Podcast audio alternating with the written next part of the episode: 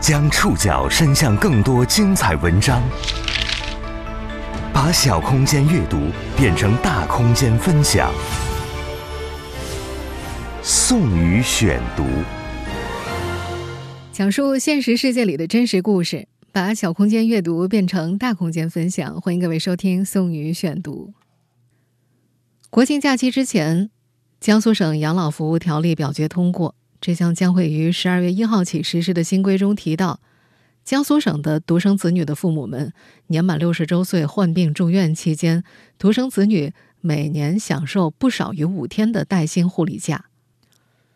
从二零一七年至今，国内已经有十多个省份陆续出台了独生子女护理假政策，假期最长的像内蒙古、黑龙江、安徽等省份，每年累计假期呢是在二十天。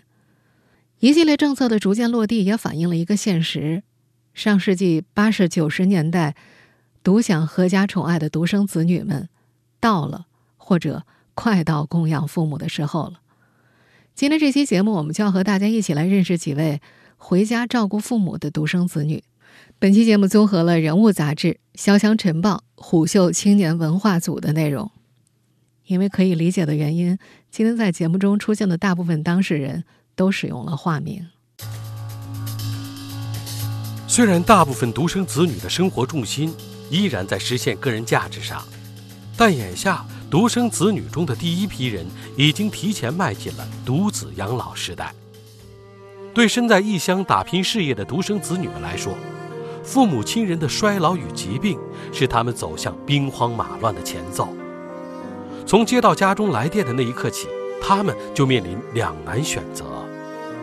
今天我们要认识几位放下工作回家照顾亲人的独生子女们，他们面临的种种困境和煎熬，是众多独生子女需要共同面对的真切现实。宋宇选读今天为您讲述回家照顾父母的独生子女们。老龄化社会正在向上世纪八九十年代独享阖家宠爱的独生子女们一步步逼近。随着我国第一批八零后逐步迈入不惑之年，第一代独生子女的父母们也逐渐迈入了六十岁到七十岁的中低龄老人行列。摆在这些独生子女家庭面前的养老问题，逐渐就变得突出起来。在豆瓣上，组建于二零一九年十一月的小组“独生子女父母养老交流组织”里，已经聚集了八万多名独生子女。这个小组里的成员大多是九零后，也有八零后乃至零零后。他们中有创业者，有公务员，有留学生等各个群体。他们有的身处异乡，有的和父母同住一城。随着父母逐渐老去，子女的自我实现和父母的生活质量是他们必须要面对的两难选择题。就算不少独生子女还没有真正直面赡养老人的问题，父母突发疾病带来的金钱和精力的沉重负担，也开始压得他们喘不过气来。在这个充满焦虑的小组之内，许多年轻人诉说的故事，开头都是一场两难的抉择，结尾都是一句：“人生太难了。”在这个小组内，没有兄弟姐妹帮衬的他们，互相诉苦，抱团安慰。彼此为对方父母的疾病、养老出谋划策。我们今天这期节目要认识的几位主人公都是小组里的成员。这几位主人公都在异地工作，从他们的年纪来看，还没有真正需要直面父母养老的问题。但一场突如其来的疾病，让他们必须做出选择。父母突然被疾病打倒。在异乡打拼的独生子女很快陷入两难。尽管他们明白自己要承担起照顾父母的责任，可在承担责任的过程中，又忍不住生出种种纠结。选择很艰难，照护过程同样很艰难。宋宇选读继续播出：回家照顾父母的独生子女们。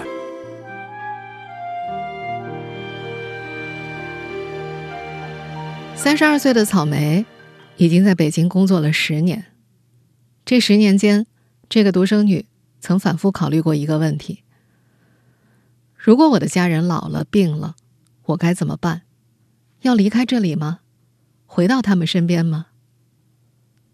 当这个问题真切出现在面前的时候，他选择了父母。在天津长大的草莓所在家庭有些特殊，草莓爸爸是一位眼疾患者，已经失明十几年了。草莓在北京读书、上班、买房、独自安家的这些年，草莓妈妈一直是照顾爸爸的那个角色。她很早就想过，等父母老了，养老肯定是个问题。她也做出了决定，会在某个时刻回到天津照顾他们。但她没想到，这一天会来的这么突然，而且这么剧烈。那是二零二一年的中秋节，草莓回家过节的时候才知道。妈妈身体里长了个特别大的肿瘤。妈妈是那种讳疾忌医的性格，一直不肯治疗。后来情况越来越糟糕，一条胳膊都抬不起来了。得知消息的草莓傻眼了，要怎么办啊？看着妈妈，他知道自己肯定没法在北京再干下去了，得赶紧辞职。很快，他把北京的房子全部腾空租了出去，彻底回了天津。一个下雨的夜晚，草莓扶着妈妈，准备去天津的一家肿瘤医院治疗。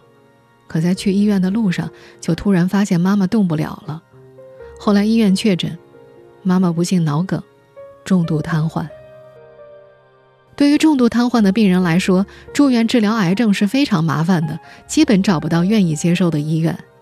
用当时一位接诊医生的话来说，因为病人随时可能会抛锚。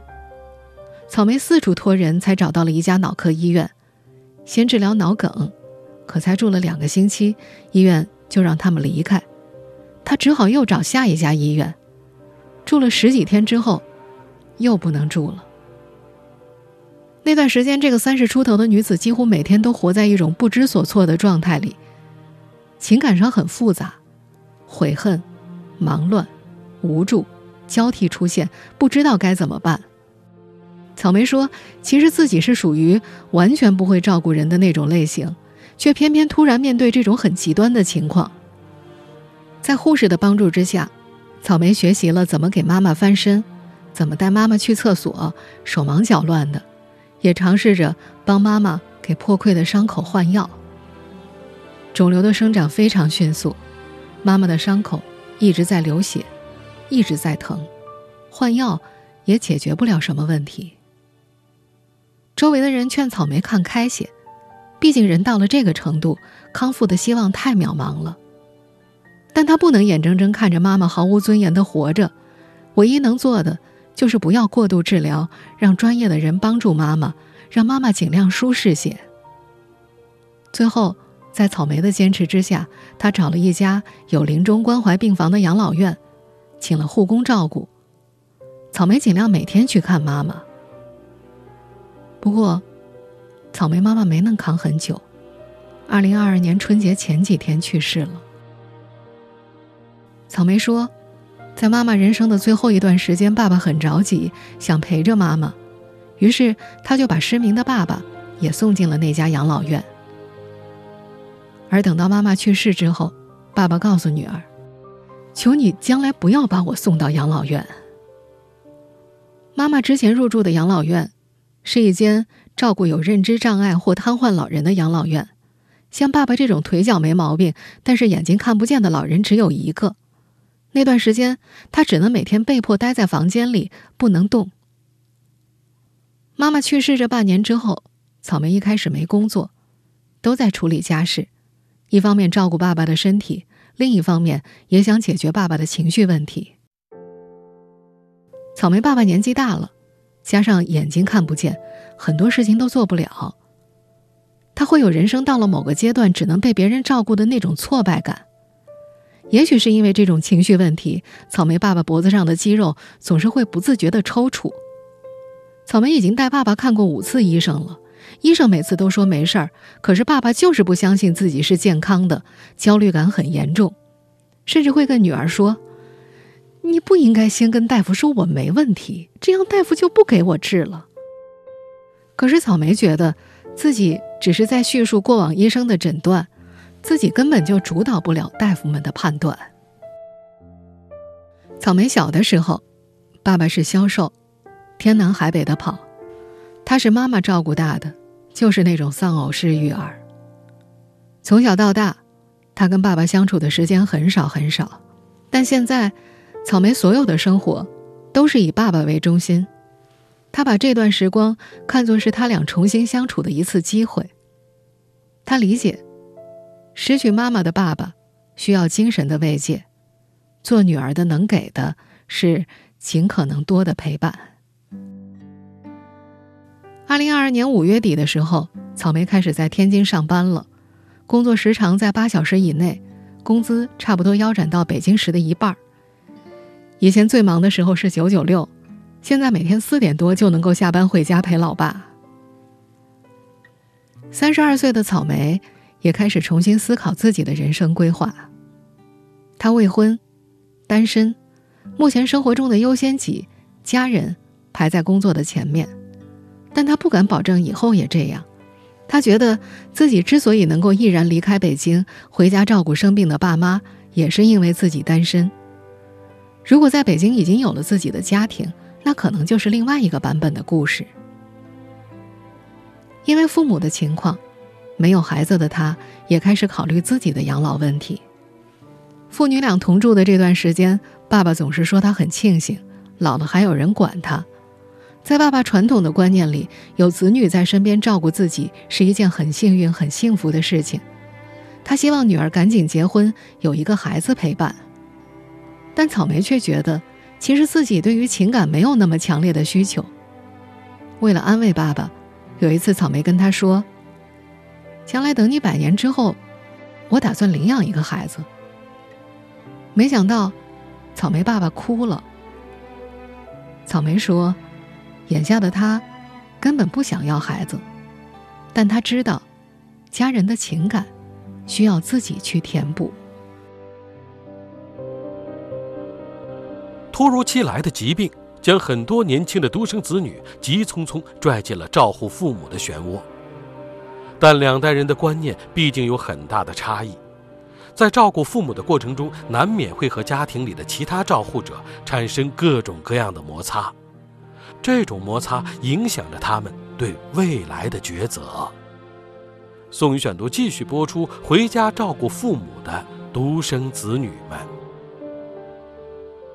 二十七岁的四川姑娘陈玉，在回家照顾生病的妈妈几个月之后，又重新生出了要回到工作地杭州的念头。在辞职回乡之前，她留在家乡的想法曾经是坚定的。陈宇妈妈。在今年五月查出了肝癌中晚期，和在北京工作的天津姑娘草莓一样，陈宇知道之后立刻打算辞职，彻底回四川陪妈妈。他曾经计划着花上一段时间，慢慢的把在杭州的事情都处理掉，但妈妈的一通视频电话让他加速了回家的步伐。他在视频里看到，妈妈一个人回到家，想推开大门。可是推不动。陈宇妈妈的个子很小，一米四几，之前还有一点点偏胖，可是生病做手术之后，体重就降到了只有七十多斤。大门太重了，因为没力气，妈妈花了好长时间才进门。看到终于进门之后的妈妈，一个人小小的瘫倒在沙发上，陈宇觉得特别心酸。那会儿陈妈妈已经做完手术出院了。之前都是陈爸爸在老家照顾她，在外人的眼里，陈爸爸是个特别好的人，亲戚朋友有什么事情，他会立刻去帮忙。但陈宇知道，爸爸其实在家里特别不会心疼人。家里晾衣杆上的衣服掉了，他只会抱怨妻子，从来不会帮忙捡起来。陈宇和妈妈通视频电话那次也是，爸爸在朋友家喝酒，让妈妈一个人回家。看到那幅画面的陈宇，当下就觉得爸爸也太不会照顾人了。在妈妈刚刚检查出肝癌的时候，陈宇就很愤怒，也很生气。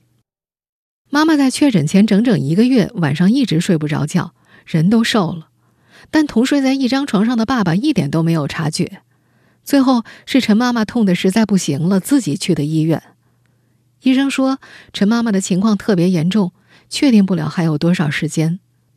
那时陈宇就心想，只有自己来照顾妈妈才会放心一点儿。这个二十七岁的女孩说：“妈妈对她非常重要，他有时候会把妈妈看作精神支撑。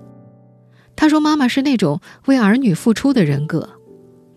比如别人给他一个水果，他都会带回来给女儿吃，给女儿不断的添置东西，自己却几年不买新衣服。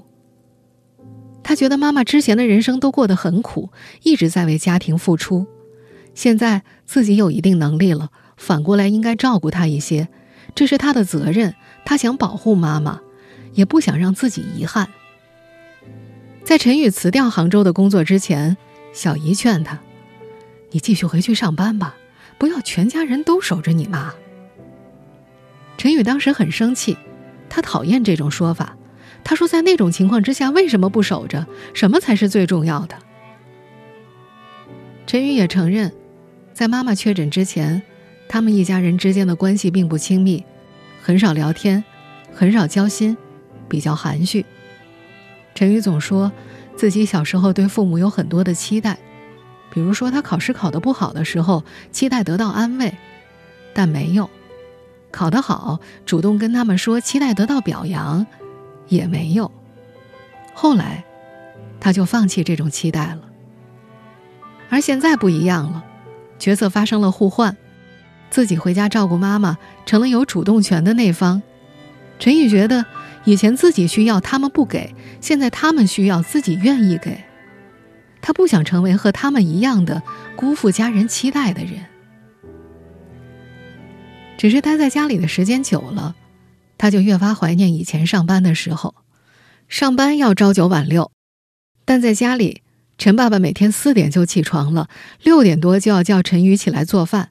他感觉自己好像没有了喘息的时间，相处久了也会爆发摩擦。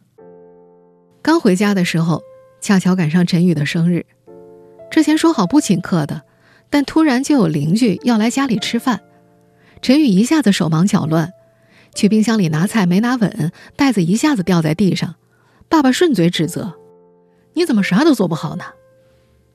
陈宇气得一下子把袋子扔在地上：“你做得好。”你自己来。现在回想起来，陈宇依然觉得很生气。他觉着自己放弃工作，离开了大城市，回来照顾妈妈，已经牺牲很多了。自己做了这么多事，爸爸明明也知道，还这么责备他，他感觉很委屈。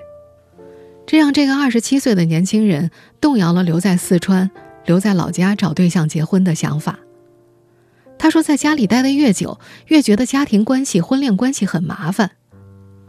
眼下，他依然在照顾妈妈，但是他说，自己之后还是要回杭州的，要离得远远的。很多回家照顾父母的年轻独生子女，都把自己的决定视为一种牺牲，为父母做出的牺牲。在照护问题和父母不断产生摩擦后，他们的委屈感愈发深重，摩擦和环境压力消耗着他们的责任感，他们艰难找寻新的出路。宋宇选读继续播出：回家照顾父母的独生子女们。从北京辞职回西安老家照顾爸爸之后，三十二岁的小张时常会感到压抑。小张的爸妈都是国企员工，住在家属院里，邻居们互相都认识。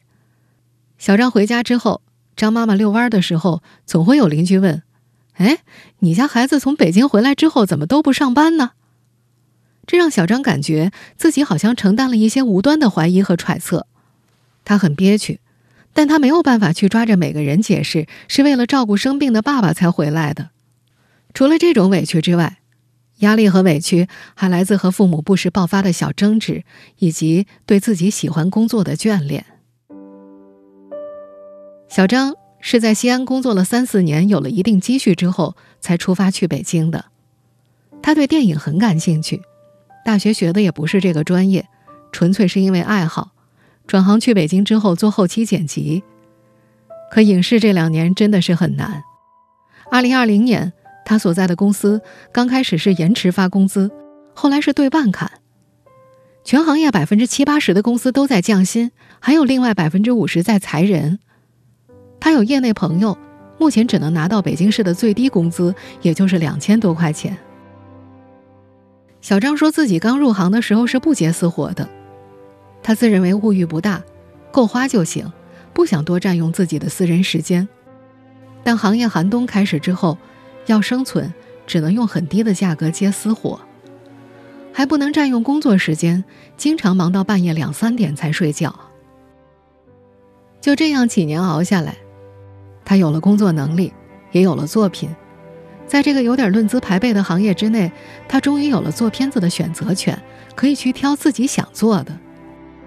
在好不容易熬出头的状况之下辞职回家，他难免会想。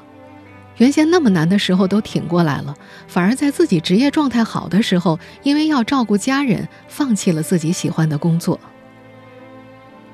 前阵子他跟爸妈吵了一架，其实也是一件小事。小张想让父母按照自己说的去做，照顾好他们的身体。可是父母有他们一套生活逻辑，并不照办，小张气哭了。他觉得。我的工作虽然不是那种月入百万的那种，但最起码我也是放弃了喜爱的工作回来陪你们的呀。为什么你们还是不愿意听我的呢？这种我为了你们牺牲的心态，让他经常沉浸在自己的委屈里，争执也时常爆发。但这个年轻的照护者甚至完全没有意识到，他安排父母生活的想法和父母在他小时候经常挂在嘴边的“为了你好”。是多么的相像。小张是个有责任感的孩子，他之所以决定辞职回家，是父亲进了一次 ICU。刚开始的时候，他也没有决定要辞职，但后来父母发生的一系列状况，让他下定了决心。那是二零二一年六月底，他突然接到妈妈的电话，说张爸爸去医院检查身体，肾出了点问题，要做手术。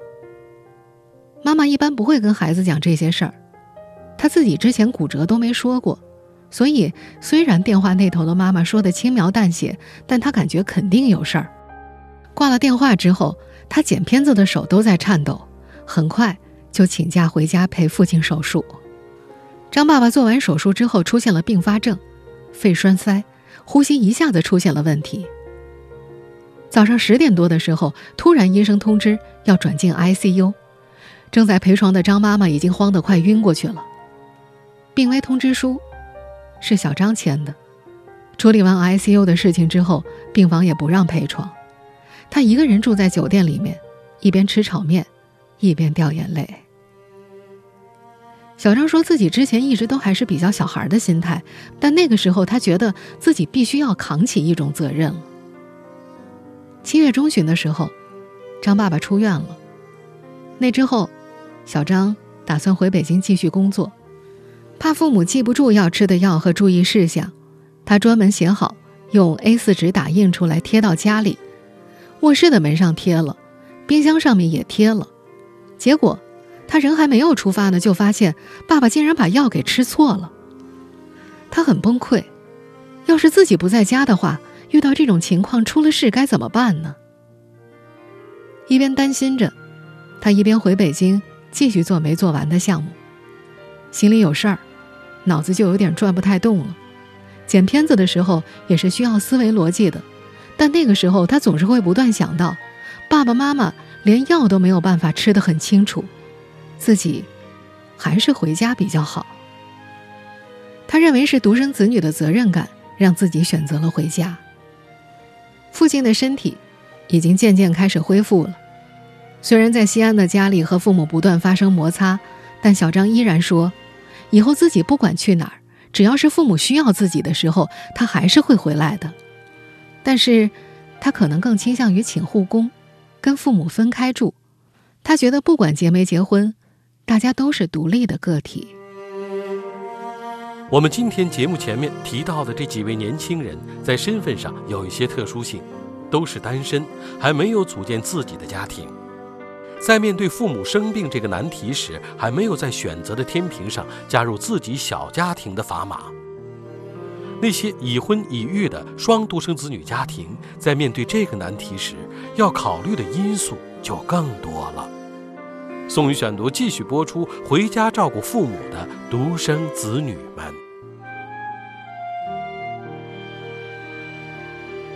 那些已婚已育的双独生子女家庭，在面对这个难题的时候，需要考虑的因素真的很多。日常小家庭的开销、孩子的教育和陪伴、双方老人的照护，维系三个家庭的金钱压力和情感压力，就已经让他们的焦虑非常深重了。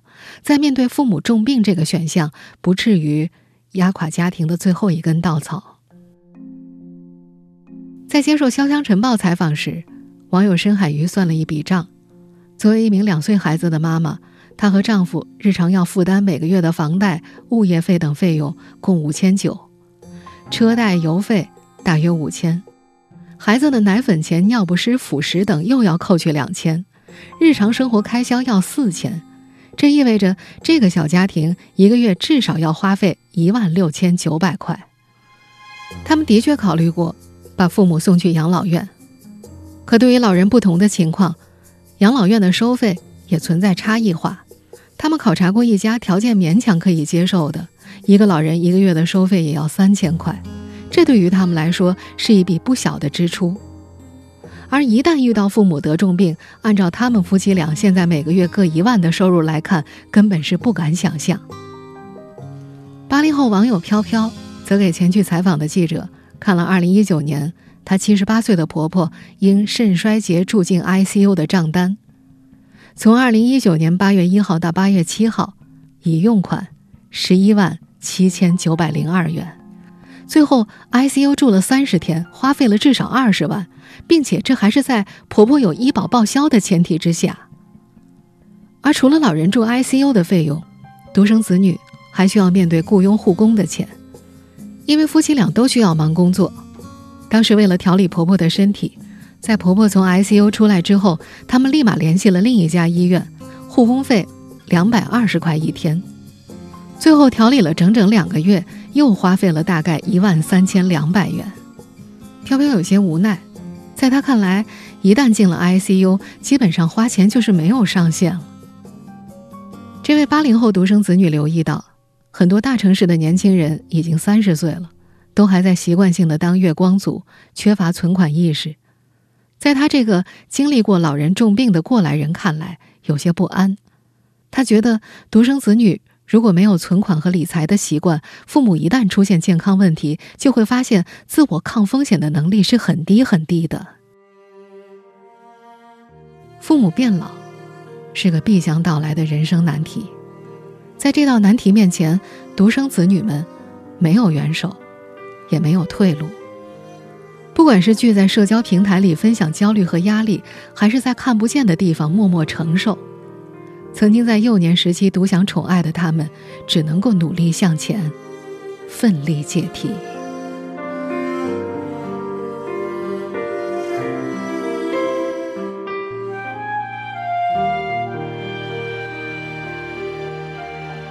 以上您收听的是宋宇选读。回家照顾父母的独生子女们。本期节目综合了《人物》杂志、《潇湘晨报》、虎嗅青年文化组的内容。收听节目复播，您可以关注本节目的同名微信公众号“宋宇选读”。明天就是国庆假了，宋宇选读的广播节目在国庆假期期间为大家安排的是往期精品复播，而我们的所有网络更新呢会照例暂停。通过网络收听的朋友，我们下次再见的时间是十月十号。祝各位假期愉快，我们假日之后再见。